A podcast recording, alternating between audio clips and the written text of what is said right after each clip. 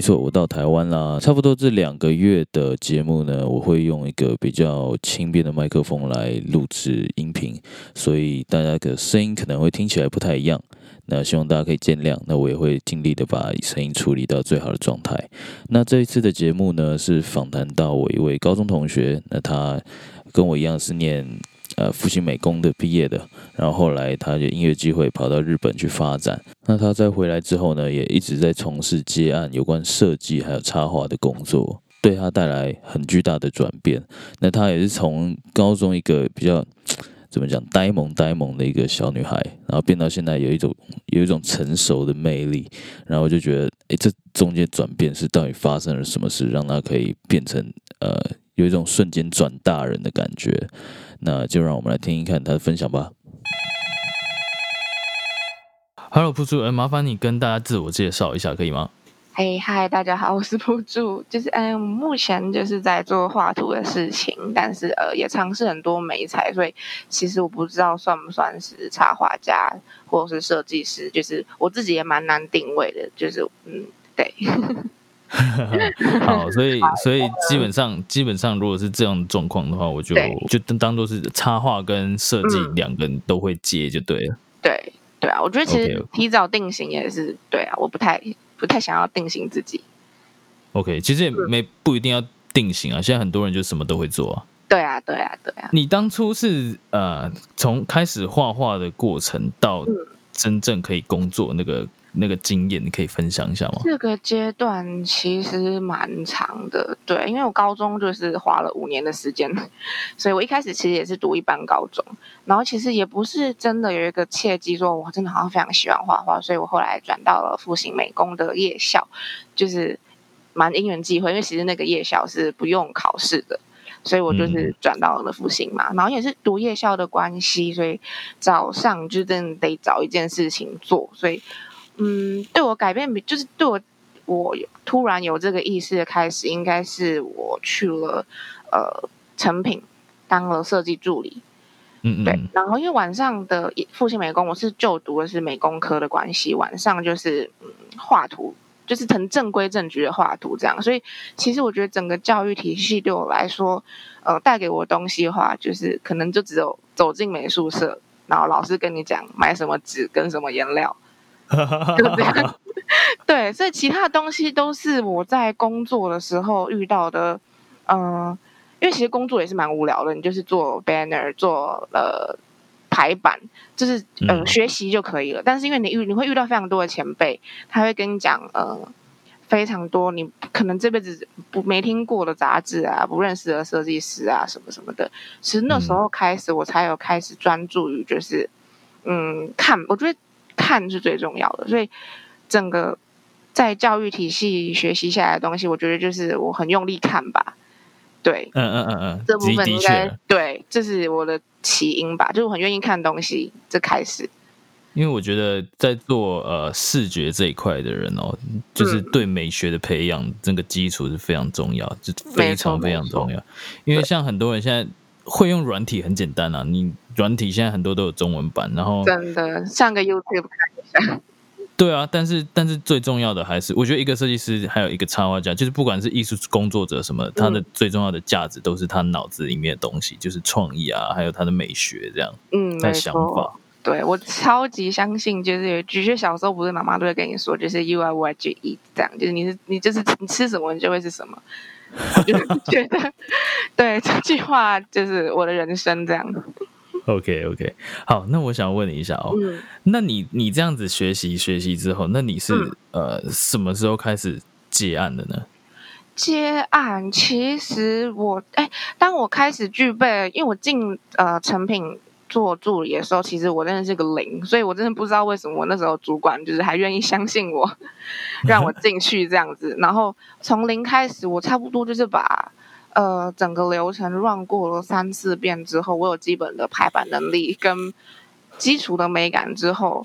就是开。其实高中的时候就有接过一些案子，就是很便宜，很便宜。但是我就是也蛮愿意有那个机会的这样子，所以从高中开始就有。好像大家都这样啊。对啊，对啊，其实就读复兴美工的人，一般应该都有这样子的经验。对啊，对啊，因为大家大家一听到说复兴的，就会说，哎，你哎，你帮忙帮我做一下，帮忙一个，帮忙一个这样，就是一开始都从帮忙开始啊。对啊，高中又很穷，就是有有个几千块，哎，很开心。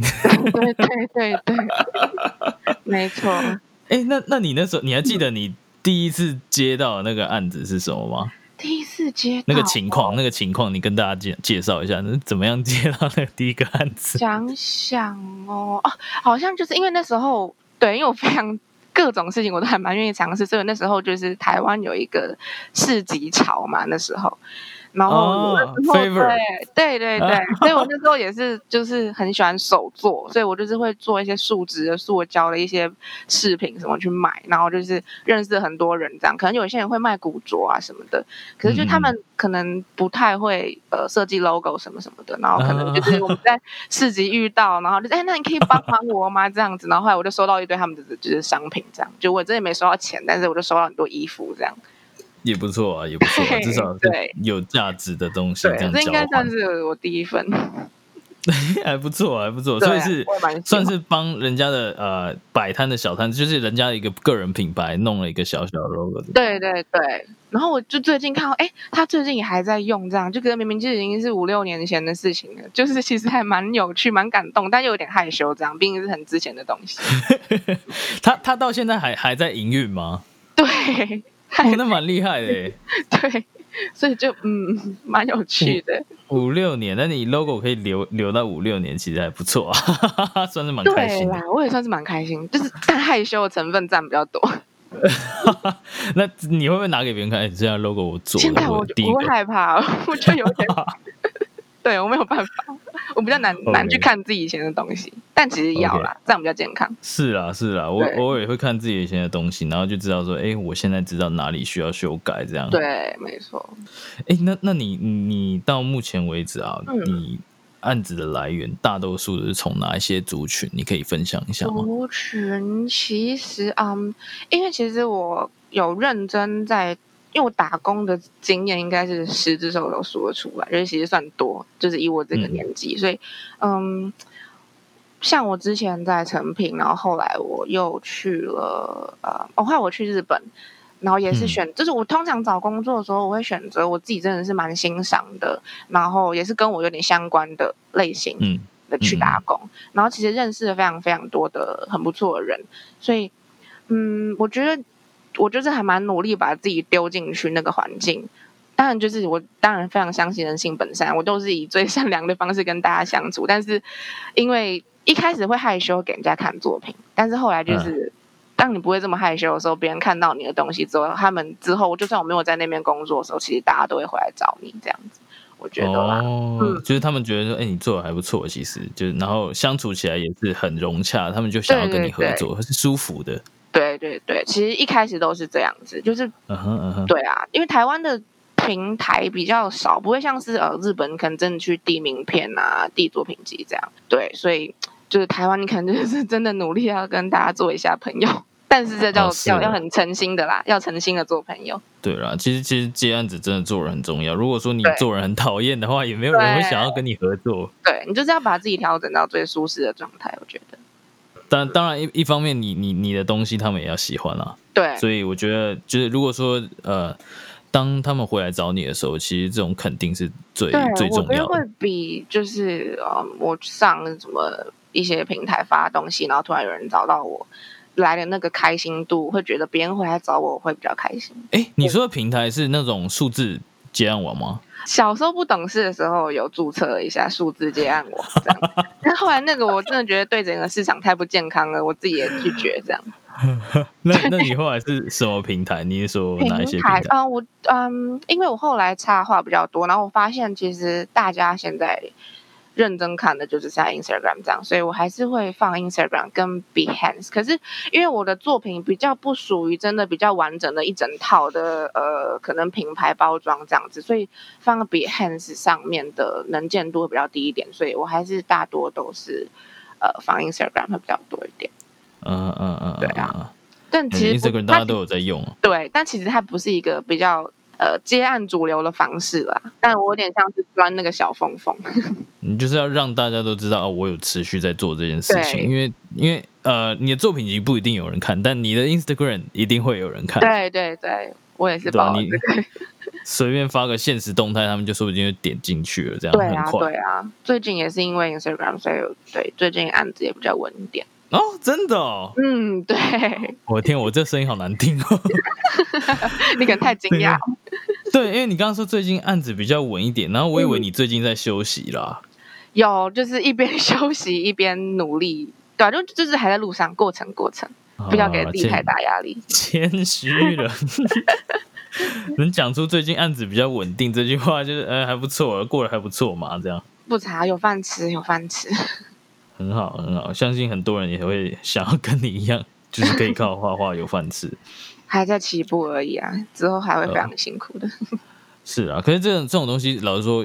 嗯，要学永远都学不完，因为太多美美嘎嘎，然后新的东西又一一直不断的出来，不管是美彩啊、风格啊，又或者是自己的转变，这样。嗯，所以我觉得持续这件事情是最重要的，持续学习跟你持续要做事情的东西这件事情。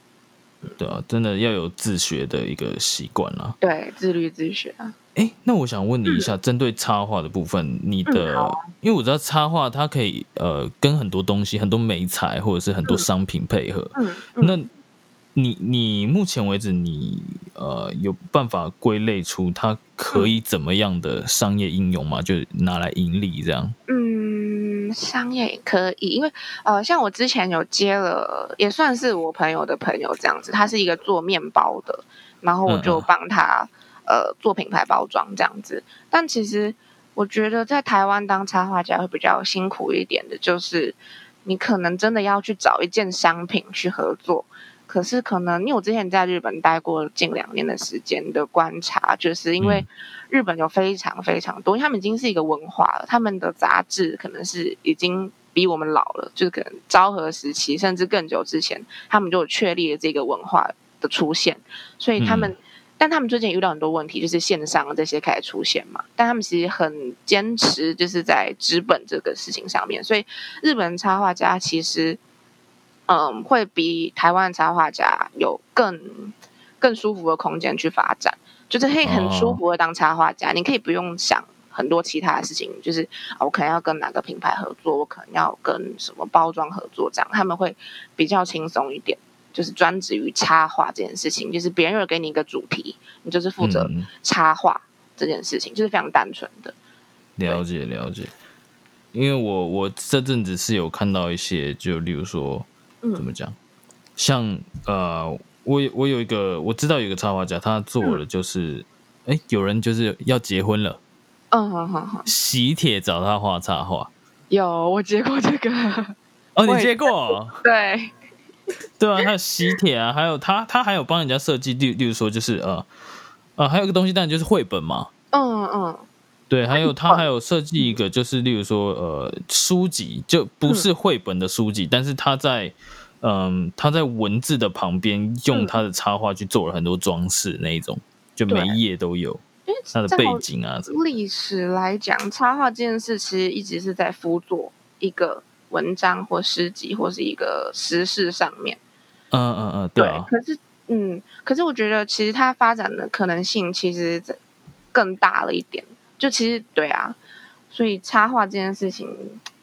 很难讲啊，非常难很难讲，就是它它可以怎么讲？它可以应用在任何东西上面，但它又可以保留自己独立的个体吧。对啊对啊，它也可以自己就变成一个商品啊。对，我觉得这是要看插画家本身自己想把自己放在哪里吧。哎，那你有想过你把你的插画，就是就是因为你自己呃怎么讲？我觉得你是很有个人风格的，嗯你的你的作品都很有个人风格。嗯那你有想过让自己的呃你自己的东西嗯转变成商品来贩售吗？你有想过吗？嗯，有。我之前就是其实我目前开过展览有三个这样，然后每次我当然就是会搭配着、呃一些周边的商品，像是呃手机壳啊，或是 T 恤这样。但是嗯，因为这种东西是如果人家喜欢你的作品的话，它是比较好入手，它是不用真的买你的画的。嗯嗯，对啊，对对啊。可是嗯，其实因为我自己又有点洁癖，这样，因为那种东西没卖完放在家里，其实看的会很不舒服。所以可是现在不是有很多网络上的方式，就是你可以让大家订购，然后就例如说他要五件，那你再去印五件这样就好了。可能都是因为我都是会办展览的人，所以我就是还是会定到一定的量。哦，对啊，对啊，对啊。但之后你也可以寄卖啊，什么什么，有很多办法。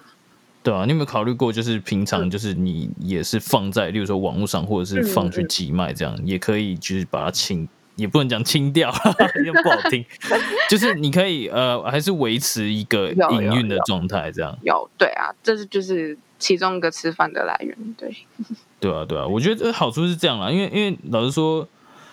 因为我自己是设计师嘛，你也是，我在讲什么，你也是，对，对。然后就是我，我有发现到插画，它有一个比较跟设计相比的话，它有一个优点，就是它可以更有主题性。这样讲好了，因为设计比较像是辅佐别人的，呃，例如说企业品牌，嗯，那我就是为了他的品牌去帮他构想，然后去帮他完成他心目中要的东西。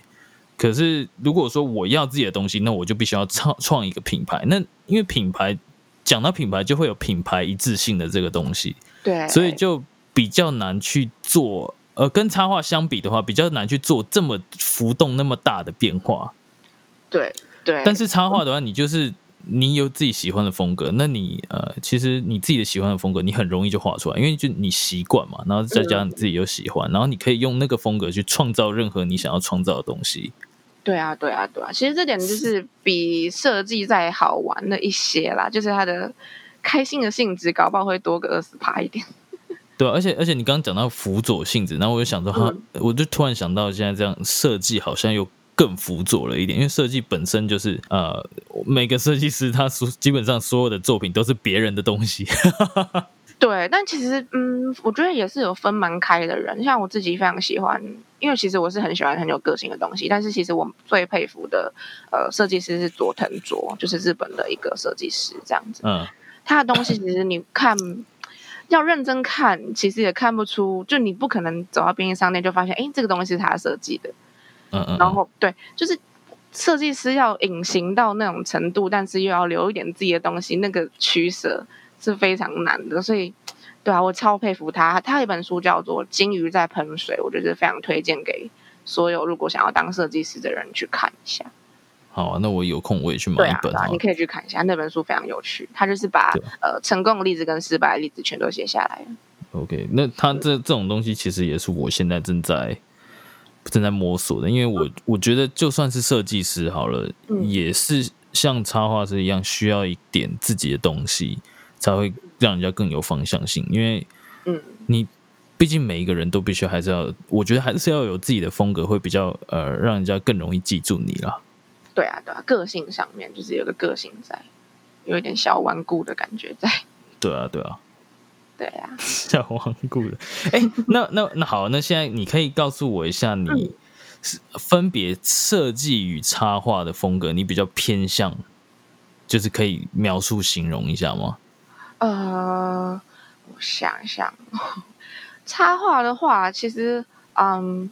因为，嗯，画插画这件事情，其实我其实摸非常久，搞不好比设计来的久太多了。这样，嗯嗯，因为一开始就是大家画画，一开始如果你是学院出身的，就是大家说哦，你就是要画这个圆，你就是要画这个雕像。这个出生，这个体制下出生人其实会蛮辛苦的，因为你从小开始，你就别人告诉你，你每个点都要画到对，你要画的漂亮，你这个影子要画对，这样子。但是你要，我其实就一直跟我自己呃吵架，这样子，一直打破我，就是 我就是不要把这个手画的太漂亮，我就是要照我自己下一秒我想怎样我就要怎样，我想要怎样就是怎样。其实我觉得我自己的风格成立是在我跟我自己吵架过程中才成立的，对，嗯嗯。对啊，所以你都是会故意把它画的，就是我爽，我就是要故意爽一下这样。对，因为其实我之前在日本时期的风格，就是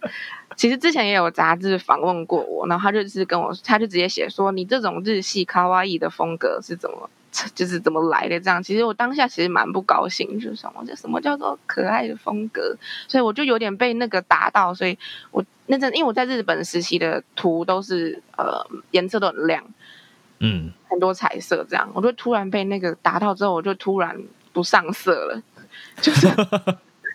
我就有点可能就是叛逆吧，就是我就突然不上色这样，然后也很多人就说啊，我可能比较喜欢你以前那样子，怎么不画回以前那样子这样？可是我就其实也不想听，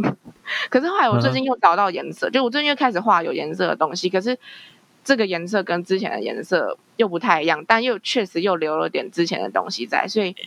我懂，就是都是我看到历程啊，对，这都是历程，就是你遇到什么会自然而然发生的，所以我觉得说要去成立一个风格的话，就是你就让这件事情自然而然的发生，会比较舒服一点。我发现其实这件事其实蛮蛮难得的，对，因为小时候其实我 其实我自己也是啦，就是我嗯。小时候很爱画怪兽，嗯嗯，我上完复兴我画不出来，对，因为你已经被人家教导你这个要怎么办，你这个要怎么办，你的颜料你要先上什么 J 手打底什么什么什么的。对我我小时候画怪兽，我是一张可以卖十块给同学的那种，小时候 小学啊，我就这样赚那个赚我的饮料钱啊。对啊，可以买茶叶蛋还要找钱。对，那个时候我就是我每天都画一只怪兽，因为我那时候很喜欢看一些日本呃的一些、呃卡通嘛，嗯，嗯就是动漫的东西，例如说你知道什么神奇宝贝啊、数码宝贝啊，嗯然后还有什么什么通灵王啊，对，我觉得去复兴的人有一半人都是那样开始，殊不知又被打回原形之后又不行了，这样。对，所以我我然后我在复兴毕业之后，我才发现说，哎，虽然当然复兴他教的那些当然都很有帮助，对对。于比例啊，对于美学美感啊，嗯嗯，可是就有时候会想想到，就是说，诶，我想要像小时候那么有创造性、那么有创意的时候，好像就是稍微有一点被左右。所以我，我觉得，我觉得，我觉得你那个跟自己吵架的过程，是你自己原始的那个灵魂，你知道吗？在跟你讲说，不可以，不可以全部都给他。不可以全都给他，可能因为毕竟之后，因为我们不是夜校是四年嘛，然后之后会换、呃换班级这样。可是我那个后来两年过非常难过，我就是全班有四十个人，我就是三十六名、三十七名，就甚至我还被延毕了一星期。真假就？是复兴被复兴被延毕一星期，就是这件事情是蛮丢脸的。就只有东西啊，有还有延毕哦。就是那个那个教就是延毕那星期，我就跟七八个人就坐在一间教室里面，然后画图。我天，你为什么会被岩壁？嗯，因为那时候，因为我之前不就去成品工作了嘛，所以我就是开始知道了所谓，也不能说正道还是怎样，我自己知道这个社会是怎么走了，我就觉得 学校这东西什么意思啊？这样，所以我就开始有点叛逆了，这样，所以我就啊就是开始有点叛逆之后，然后老师就会开始觉得这个这孩子，嗯，怪怪的，所以他就可能蛮蛮不喜欢我的这样。可是就是每个作业展我都有认真教，我都有认真教，可是就是不对，就是每次被退，每一次被退。你你的叛逆是指呃态度上面，还是那个画风哦，上面？叛逆我绝对不叛逆，我就是一个超级讲话不骂人的人，就是我自己，考不好是我自认为啦。但是因为那时候 我的个性就是蛮，因为我天秤座，所以我就是很公平的那种人。我觉得对跟对就是对，错就是错，所以我可能就是会用我自己的方式理论下去，可是殊不知可能。毕竟你知道，长辈跟就是还是有那个之分的。其实我那个时候不可能不应该这样子的啦。可是其实我也蛮开心，我那时候那样子，才有对了，现在的我我。对啊，我我我老实说，老实说，以度过复兴的人来说，真的那里虽然说是算是蛮有名的艺术学校嘛，嗯，但是嗯，但是嗯，怎么讲，有一些老师还是来乱的，你知道 其实就是最后啊，对啊，毕业前一刻，因为我被留下来这样，然后那时候我就搬了两个五十号画布，坐在 Seven 前面，就学校对面的 Seven。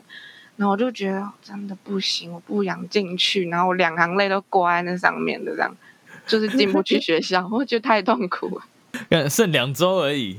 就对啊，可是因为我知道我要被留级了，留个一周我就留？就留个一周，可是很丢脸啊！就是连个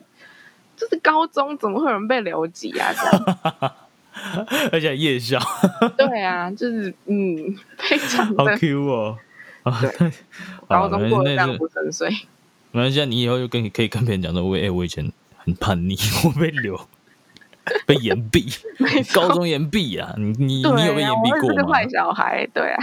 那刚插画的风格，你大概介绍一下嘛？那那你可以告诉我，因为你也有在做设计，那你可以说一下你设计的风格是跟怎么讲？你的插画会有关联吗？还是是完全不一样？嗯，有关联呢，我觉得就是呃，在设计的形体上面，我就是不会太规则的那种，所以其实也因为这样子，我比较难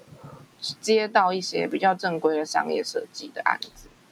呃，那那你大多多数都是接到哪一种的设计？嗯、就是我还是得闭着眼睛做一些 商业的案子，因为目前台湾的市场可能商业案子的需求比较大，不会像日本，可能他们会需要一些比较很艺术性质的设计。嗯，对啊，所以这块我可能还得继续努力看看。对啊呀、可是你不是说你闭着眼睛做一些商业案？那那些商业案是会跟你的插画风格有影响的吗？嗯，不会欸，就是这这部分我就会分的蛮开。就是我今天业主想要这个，我就是就是遗失我灵魂，然后 做这件事。因为其实因为毕竟会有软体，然后你有基本的美感，你看过的东西，你那样子的东西也是做出来的，所以对啊，我还是是的是啊，就就是复兴复兴时期教你的东西。对我还留着，还在我身体里面。我大学时期的，因为我大学是读夜校，然后我那时候是去一个日商的设计公司，那时候它就有比较多让我可以发挥的空间了，就是比较像我插画风格一点的设计案。哦，那蛮不错的啊，对啊，对那阵子对，就是有开心了一点，虽然也是没有，就是他们那间公司也不是以一个开心的方式收场，但是过程我是开心的。然后后来你就去日本了嘛，对不对？对啊，对啊，我高中毕业之后就去日本，就是。你不是读哦，立刻，然后回来才念台对那我其实是先考上台艺才去，日不是直接休学，就考上那科我就休学了。哦，然后回来之后还可以复学就对了。对对对，因为他的那个呃休学的那个 range 是两年 OK 就 OK，刚好回来直接念。好那那我这里想请问你一下，就是你觉得在以你的经验来说好了，你嗯你在接设计案跟插画案嗯有什么必备技能？你觉得是就是最少最少一定要会的东西吗？呃，设计你必须非常了解人跟生活这件事情。嗯，对，因为毕竟你真的是在辅佐一个人，把他想要的东西呈现出来。我觉得这是比软体运用上更重要的。因为如果你真的在设计东西，然后突然遇到一个你没办法解决的软体上的问题，你是可以去 Google 的。可是嗯，在设计别人这件东西上面，真的是要你自身用你的脑袋去理解，跟我觉得表达能力也非常重要，沟通能力。是是是对是，设计这块是非常重要的。插画的话，嗯，当然就是因为嗯，我之前有去画过呃，像花店的玻璃，就是它是嗯直接不是可能不是在电脑里面作业，我就真的是带颜料里带也带带着颜料，然后去画玻璃这样。我觉得就是真的是因为在画那个玻璃之前，我也没有画过更大的画布，因为那个玻璃真的超大，所以就是嗯要敢吧，就去了你就知道。你动笔了你就知道，就是对、啊，不要害怕。哎，那说到这个，就是你会觉得现在的以现在来说，现在这个时代，嗯，做插画这件事情，呃，最好是要会手绘也会电绘吗？我觉得手绘要手绘能力要比电绘能力多一点呢、其实，怎么说？因为其实我觉得，呃，手绘的笔触跟你颜料的运用是电绘绝对没有办法达成的，所以我其实蛮偏好是我自己手绘好之后再扫描进去，然后可能再微调一些，然后再跟我的设计搭配，就再 layout 一下哦这样子。了解了解了解因为我觉得直接用电绘的话，我会觉得很，当然有有它的好，嗯，但我个人是比较喜欢还是有那个笔触在的，因为电绘那个笔触其实会被磨掉蛮多的。是啦是啦，嗯除非说他想要那种很很很很商业，就是那种完全一块一块色块那种，对，他有他的好，然后也有那种也有那种风格的人，嗯嗯嗯，对嗯，其实都有各方面的啊。但我个人觉得，其实如果你手绘能力多了一点，那个帮助会更大。啊，所以你之前接到的案子，你大多数都还是手绘，然后再扫进电脑去做辅助吗？对，没错，对、哦我会比较喜欢这样子。其实那个效果其实 会比你真的用电绘板啊好蛮多的。依风格而定，是不一，定需要。对，没有一定一定的，但是对，如果手绘能力再多了一点的话，就是你多画一点手绘的东西的帮助，一定非常的对啊，来的多。OK OK，好，那我们现在聊来聊一下哦，你的嗯你的以前的学习的过程。好啊，以前你高中是半工半读嘛，对不对？对，没错。那你那时候半工半读，又需要在学校学习的这段时间，你嗯一定会有很大的压力，因为你从早到晚，因为又是夜校嘛对，，早上十点到晚上十点，完全就满了。对，全满。你那时候是怎么分配你的时间的？嗯，现在讲轻松，但是当下其实超痛苦。我懂我懂我也是半工半读啊。对，因为就是嗯，我怎么分配？因为其实做设计，你不可能真的坐在那边六七个小时，你都是在工作。嗯对你有非常多的时间，其实就是上网看 Pinterest 啊，然后看看杂志啊，什么什么的。但是其实都是学习。嗯时间分配，对我觉得其实也是因为这样子，我，哎，因为我那时候高中的早上工作是设计，晚上是画图，可是到了大学我是反过来，所以会变得，嗯，我高中实习我就会很偏向我设计，我会多努力一点，然后大嗯学实习我反过来，我画画的地方的时间就多一点，这样这样对啊，没有好也没有坏，但我觉得其实还蛮幸运的，就是让我这样子这个平衡变得抓的蛮好，不用我自己去抓，就是那个环境已经让我自己抓到那平衡。但你那个时候是都还是对这两件事情都是一直都抱有热情，就是觉得我以后就是要做这些事情，是这样吗？对，因为其实我你也知道我个性，其实我是一个蛮蛮脱线的人，所以我唯一能做好的事情只剩下这一件。你不能说是天职还是怎样，但是嗯，我蛮小的时候就知道这件事情我能做好，所以我就是蛮抓紧这根稻草，一直蛮就是蛮努力往上的。了解了解，就是你觉得说，除了这件这件事情，一方面你喜欢，然后一方面你可以把它 hold 住，这样。对，没错，我是非常喜欢这件事情的，前提是我没有说你脱线哦，我从来没讲过。应该是就是认识我百，就是认识我半天的人应该就会发现，就不用到一天。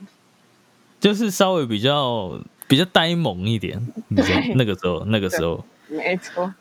那个时候，我觉得你最常讲的一个字就是“哈”这样子。这也是啊，就是哈，我不知道、现在不会欸啊，这样。现在当然不会啊，就是要武装一点。就但其实这是因为我到日本的改变。对，OK OK，好，那那那你去日本留学，嗯，呃，有带来哪一些改变？你可以分享一下吗？就是我真的是五十音连一半都没背好就出发的人，我就是带了一个大铜电锅跟三十公斤的行李，然后五十音背一半，然后就去，然后那其实算是我有印象以来就是第一次出国，然后我就是一个人去，所以其实非常可怕，因为我到完全一句都不会，然后我其实去的第第二到第二天我都还没吃饭，因为我不敢去便利商店买饭团。因为我根本不会讲话，对，所以我觉得从我那时候那个呆萌那个哈的实习到现在，应该就是日本我改，就是日本让我独立生活改变这件事情是最大的。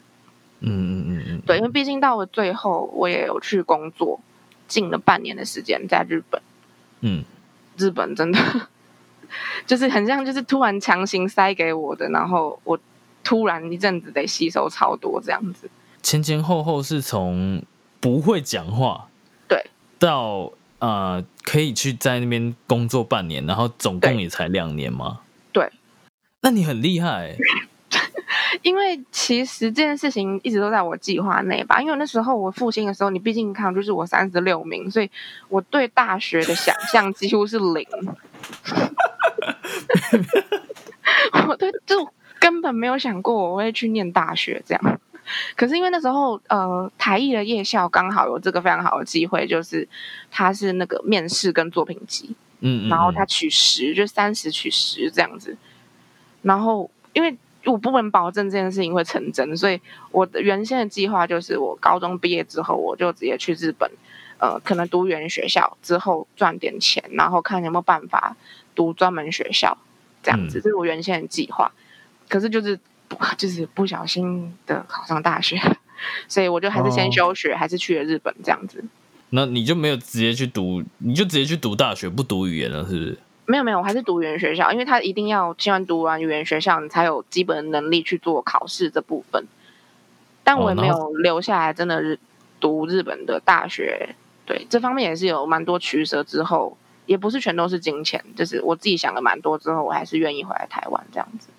那你那时候去日本留学是只有读读语言学校？日文，对，因为我觉得这样好处是，我觉得对我这样子的人的好处是因为他语言学校是半天的，嗯，他都是你有一半一天一一天会有很多时间是你自己的，所以尤其是日本，简直对我们来说是个大礼物。你可以去看展，你有看不完的展览，你书店也逛不完，所以对啊，你看的东西真的是突然炸开这样子。对，又那个文化又很很吸引人，这样。对，但辛苦的地方也非常多。当然啦，当然啦，你要念书，然后你后来还去工作，工作那个你，哎，你工作会不会压力很大？因为你在压异地，然后非常大，因为其实我像，对啊，你说我变超多也是因为我那时候就，嗯，因为日文有 N 五到哎 N one N 五到 N one，然后 N 嗯 one 是最低级的，哎、N 五是最低级的，抱歉抱歉抱歉。然后我那时候其实是，其实你差不多要有 N two 的能力，你才可以去工作。然后其实我觉得我很幸运，因为通常 N two 的工作其实基本上也就是居酒屋或是中华料理店。然后我那嗯时候去的是一个叫中川正七，它是一个日本有三百年历史的一个在做生活道具工艺品的一个杂货店。然后它有非常多间店，然后、对，它是在百货公司里面，然后也在表参道都有店这样子。然后那时候面试的时候，我就是也装的我好像日文已经很溜了，因为其实我是一个，因为我在去日本前我就有这个打算了嘛。可是我那时候边工作的时候，我听的就是我戴耳机听的不是音乐，我就是狂听日剧，不管我有没有听懂。因为我觉得学语言最重要的是，不是真的你去读书或读语法，那都是后来的事了。就是我自己先把我自己丢到那个语感跟那个环境里面。我认同，我认同，对，我自己也是啊。对啊，对啊，我觉得真的是这样。对于语言，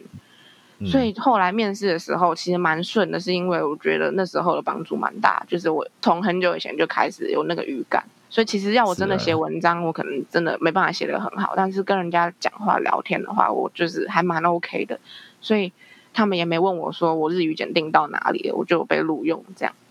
不错啊，你就噼里啪啦给他乱讲一通，反正他听得懂。对对对，他听得懂，然后觉得我不差，然后我也没有什么口音，对啊，就很幸运的在那边工作了半年。说到语言，真的是，我现在也是，因为我可能因为家庭因素，就是我、我没办法，虽然说我我有身份在美国，嗯可是我我我还是没办法继续把大学念下去。嗯然后我后来就开始拼命的自学，然后你知道我自学的方式，我每天看美剧，每天看美剧。对，而且我觉得就算有时候真的没在看，你就是也把它放着。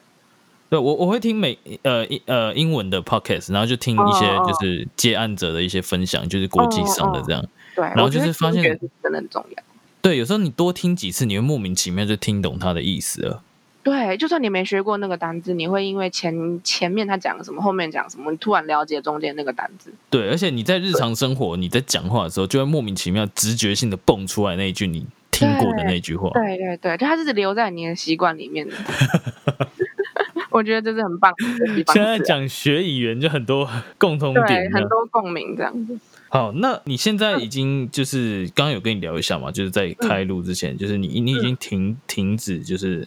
你的学业了。对，我可以我可以问一下你为什么会休学吗？是休学吗？嗯还是辍学？应该那就是辍学，因为我已经没有办法再休学，因为那个扣打我用掉了嘛。因为嗯其实，嗯，我回来的时候也是夜校，所以我也是半工半读。嗯，然后我发现，我之前从我高中开始的工作经验到我去日本到我现那时候当时那阶段的工作，他那个的学习的力量已经大过我在学校，搞不好已经超过了，所以变得我每天去学校会变得我不知道我为什么在这 嗯 这样、嗯对。然后我其实我觉得我幸运的点是我自己很清楚，就是嗯我可以不用花时间在这边，然后可是我。为了确业这件事情，要我有自信做这个选择，我花了非常多的时间。因为其实那时候我有一点，也不能说真的生，就是心理生病，我算是一个蛮会帮我自己解析的人，所以我心里没有这么生病，但是我生理已经开始很不舒服，就是我真的睡不着啊，或没办法吃东西啊。但是我其实就是还蛮面对这件事情，我知道我现在生理有状况，所以这件事情对我来说是不健康的，所以我决定停掉它。学业的部分嘛，是不是？对啊，学业的部分。诶，所以这有担心到担心到连生理都出问题了。对，因为我可能就比较敏感吧。对，我就知道这件事对我已经不是对的事情。如果我持续做的话，是不对的，所以我会一直担心，一直担心，一直担心，这样有点浪费时间的感觉。对，所以就会不小心胜利也出事了。所以，对吧？但其实就自己好险，我真的蛮认真，知道我自己哦，可能真的出事了，这样，然后才勇敢做很多决定。对，如果其实如果身体没有反应，没有提醒你这件事情的话，我搞不好继续就是后知后觉，可能还坐在那边听有一些我可能已经听过上百次的东西，这样。其实现在学历对这些呃艺术工作者好像也不是太大的必要。对，对，但是光说服自己这件事情也要花一段时间了。是啊，毕竟是台一大嘛，毕竟是台一大。对啊，好不容易就是高中的时候梦想考上的东西，就是觉得自己怎么可能，然后突然哎考上了，结果我又放弃了，这样也没有放弃啊。我觉得这不是放弃，这是选择。是啦，是啦，这不是选择，因为你都知道了啊。对我自己也很清楚了，所以有时候有时候如果说你有自学的习惯，或者是你出去工作，呃，已经工作一阵子，你也学到很多这样。对，就是你适合的学习方式，每个人是不一样的，所以我也嗯不反对，也不鼓励，就是各每个人选择去哪里。对，错学我当然 对我就是选择一个旁观者的角度，看大家 看看看大家大家的选择。那你现在你现在正职的工作，之前的工作也全部都停掉了，可以分享一下你的原因吗？我还是觉得我在有工作跟有上课的时候的创作都是很零散的，没有办法很完整。但我不排斥我之后还是会去找工作或是怎么样的，因为我觉得，呃，如果我能做好第二件事情，我其实也是一个学习，我也会蛮开心的。但我目前现阶段很想要把自己的东西累积起来，就是很专注的。在呃创作这件事情上，不管是用什么美彩设计也好，或是画图也好，或是立体作品也好，就是我觉得这件专注是不，嗯，如果我去做其他事情被打断了，是很难做这件事情的。必须要就是有时候必须要花一点时间，是让自己习惯创作，然后专注在自己的东西上面，然后再试试看去接去外面工作，比较像是副业。对对，就是如何成为自雇者吧。OK，好，好，那最后一个问题了。嗯，好。如果今天你想要给，因为我相信很多人一定也都是爱画画，嗯，做设计还不一定，但是爱画画一定更多，你知道吗？那如果说你未来有想从事设计还有插画的人，你会给他们什么样的建议呢？我觉得第一点就是，你真的要。什么都看，什么都看，然后但是你要具备一个能力，是什么东西你要留下来的能力。嗯嗯，对，这样因为你不可能一开始就呃天生你来超会画图，都是从模仿开始跟看开始。就是你真的不要害怕去看任何你不熟悉或是你可能没有那么有兴趣的东西，你就是尽量看，就是 U I Y G E 嘛，对。你看完之后，我觉得。到了嗯之后，你一定会遇到很多困难的点，所以我觉得其实比起那些，我觉得身身心灵的调整是更重要的。因为其实我有时候会觉得我身体很不舒服，我很懒，我没有足够的体力去做创作，所以我觉得你爱画画的人，其实你身体要调整的非常好，然后心灵也是，永远不要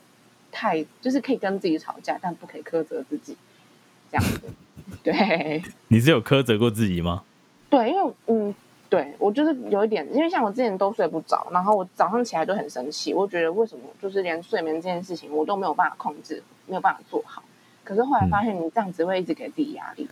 然后后来我就发现，好，那我就睡不着，但我第二天醒来，我也就是，好吧，那明天继续试试哦，明天继续试试哦，这样你自己会比较舒服一点。所以我觉得如果用这个方，就这个这个想法运用在你遇到。很多事情上面，不管是画图也好，工作也好，用这个方式去面对的话，会有很大的帮助。了解了解，因为我我我我其实非常能感同身受，那个艺术创作在在心灵方面，就是要真的要让自己去放松。你要懂得松，这样。对，因为当你想很多的时候，你真的没办法去专注在创作的东西上面。因为你创作的东西，你就是一心一意啊，我知道这个要怎么做啊，我想到什么画面，然后我想到想到什么颜色这样。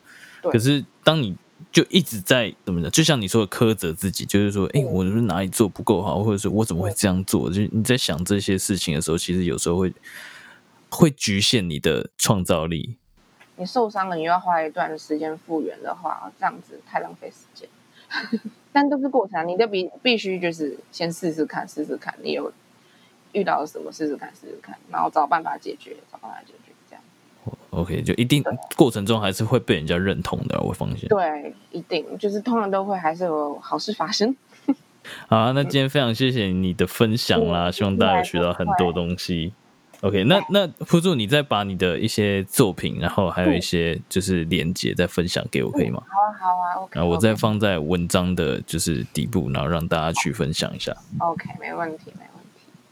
好，非常谢谢铺猪的分享。不知道大家对插画还有设计这一块有没有更进一步的了解？那我小时候也有想过，因为我从小就很爱画画，那也有在想说，以后长大呢，可不可以靠插画为生这件事情？因为从小就会觉得说，诶，我就爱画画，可是画画要怎么卖钱呢？那我也是那种父母的观念比较传统，那他可能就会跟你讲说，你爱画画，然后你就画画当兴趣就好了什么的。